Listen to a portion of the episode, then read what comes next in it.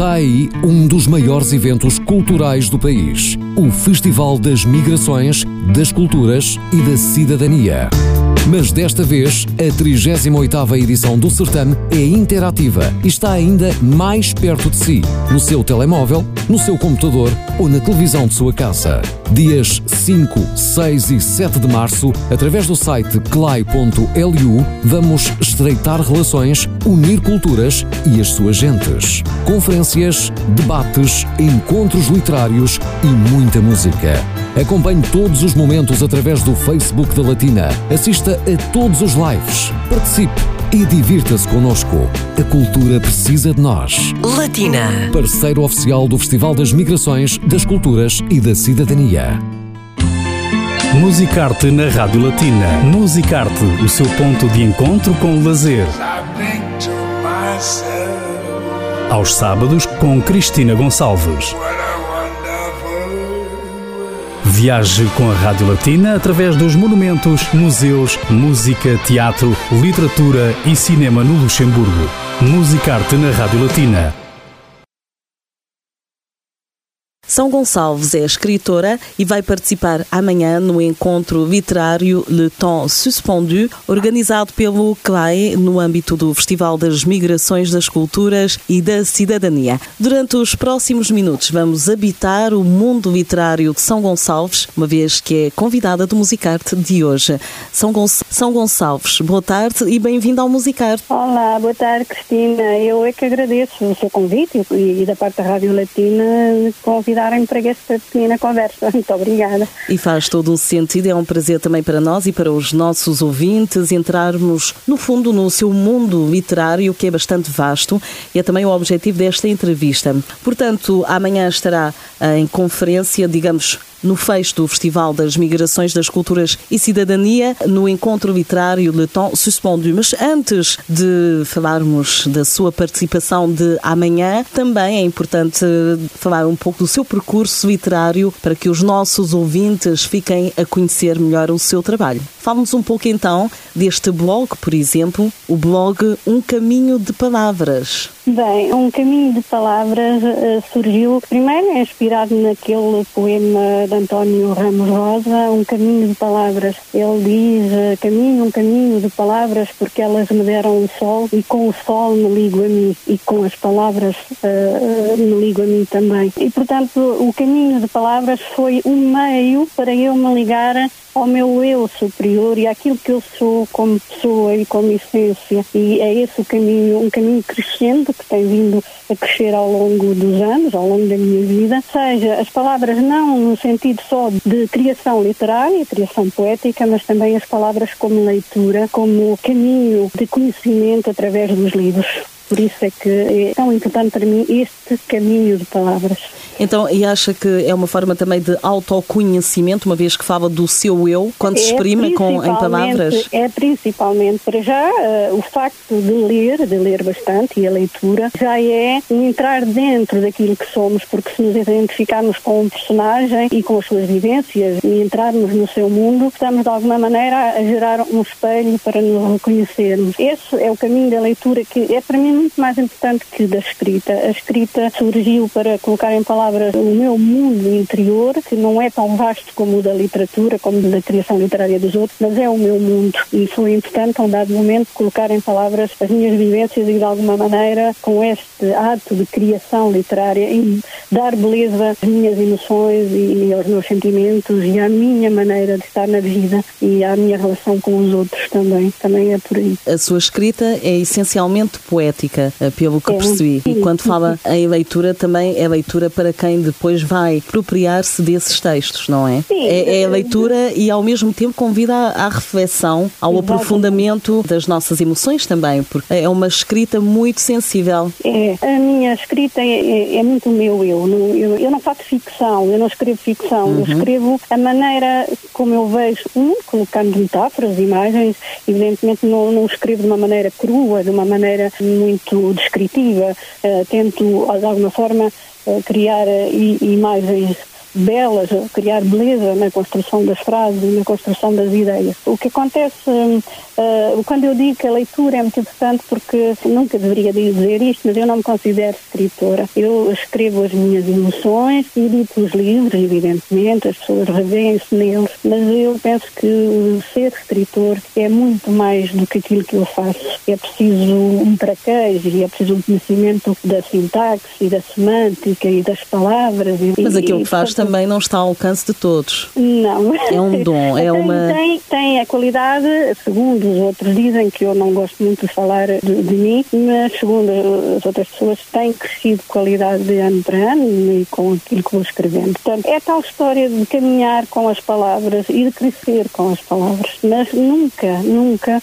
deixando de lado este aspecto essencial da leitura e do quanto é importante ler para podermos escrever depois alguma coisa. E também a inspiração é, é primordial. Em que é que sim, se inspira? Sim. Eh, presumo que é no seu eu. Sim, eu tenho um método também que não é só o meu, eu sou muito visual uhum. e, portanto, as imagens. Estão ah, sempre presentes, é verdade, sim. Estão sempre presentes, a imagem sussurra, vamos dizer assim, usando um termo mais poético, é isto que tu queres dizer. Esta imagem diz aquilo que tu queres dizer. E então é um bocadinho por aí. Há um processo muito imagético na minha escrita, eh, portanto, por isso eu também utilizo a arte como inspiração e, portanto, a vida, a vida em si é muito inspiradora e as coisas, eu ouço muita gente, muita gente fala comigo, experiências dos outros é muito inspiradora, as minhas próprias, mas também as imagens, porque o mundo, a fotografia, é uhum. um modo de ver a vida, um modo, cada um tem o seu modo de ver o mundo e a fotografia, a arte, a música, são tudo modos de entender o mundo e por isso, no meu caso, as imagens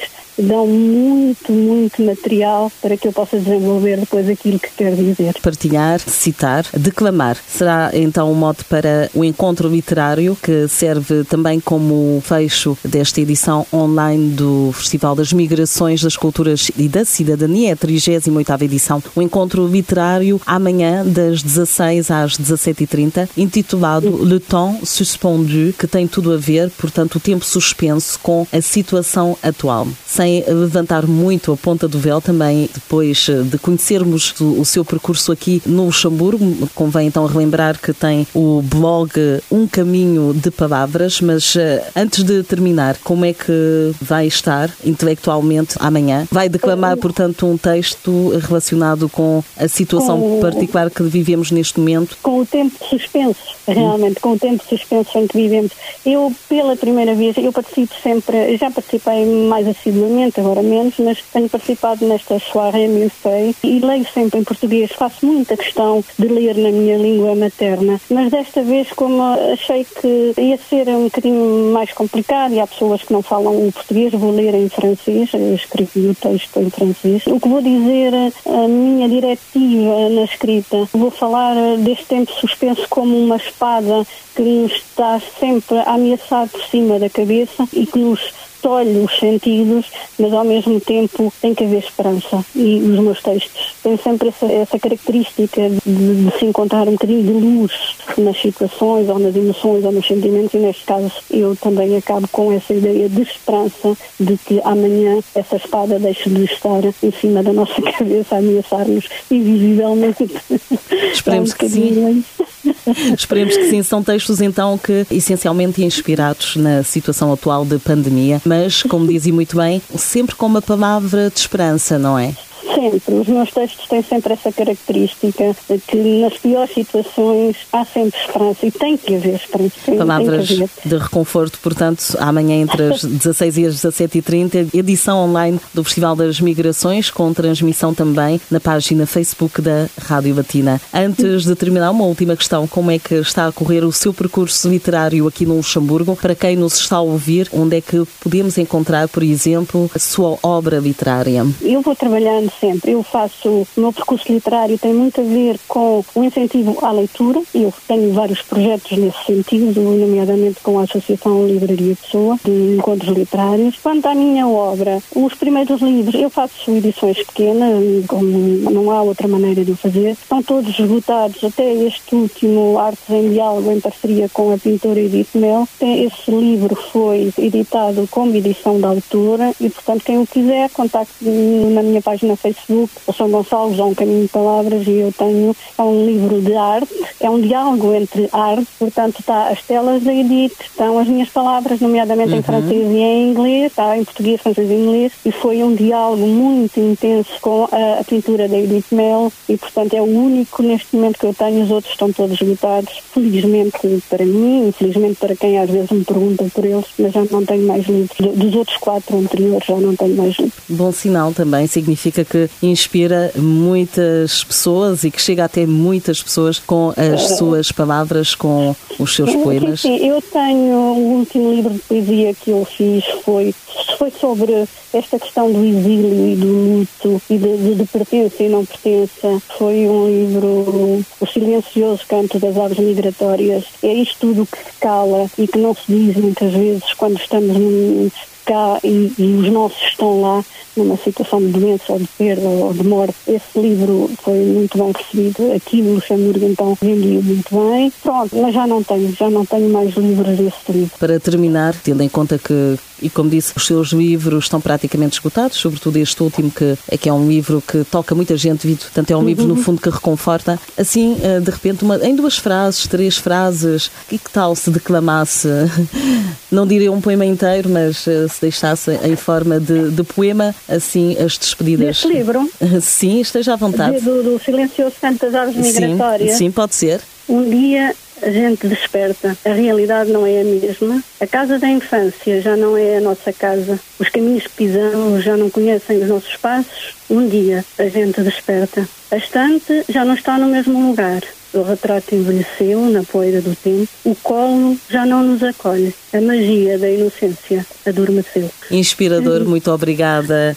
São Gonçalves, escritora convidada do Musicarte. Encontro marcado amanhã, virtualmente, mas com certeza que as palavras não têm barreiras e vão chegar a todos os que nos estão a ouvir e que vão assistir à declamação de poemas entre as 16 e as 17h30, através do site do CLAE, também na página Facebook da Rádio Latina. E até uma próxima oportunidade. Muito obrigada, Cristina. Muito obrigada à Rádio Latina mais uma vez por me terem convidado para esta entrevista. Muito obrigada. Foi muito um prazer. Boa tarde. Musicarte